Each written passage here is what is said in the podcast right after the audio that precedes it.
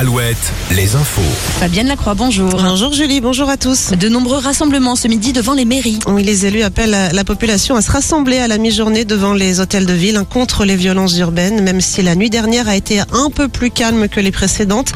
157 interpellations selon les chiffres publiés ce matin par le ministère de l'Intérieur. Plus de 350 incendies recensés encore sur la voie publique et près de 300 véhicules brûlés. Emmanuel Macron doit recevoir aujourd'hui les présidents des deux assemblées, Yael Braun-Pivet pour l'Assemblée nationale et Gérard Larcher pour le Sénat. Le chef de l'État réunira ensuite demain 220 maires directement touchés par les émeutes de ces six derniers jours. Autre colère, celle des médecins hospitaliers appelés à débrayer aujourd'hui et demain. Les revendications portent sur la revalorisation des gardes de nuit et du week-end.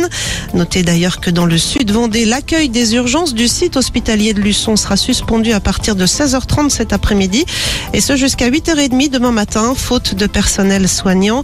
Fermeture également des urgences des hôpitaux de Laval, Mayenne et Château-Gontier la nuit à partir d'aujourd'hui et durant tout l'été. En cyclisme, le peloton arrive en France. Les coureurs quittent l'Espagne aujourd'hui pour une troisième étape de 193,5 km qui va les conduire jusqu'à Bayonne.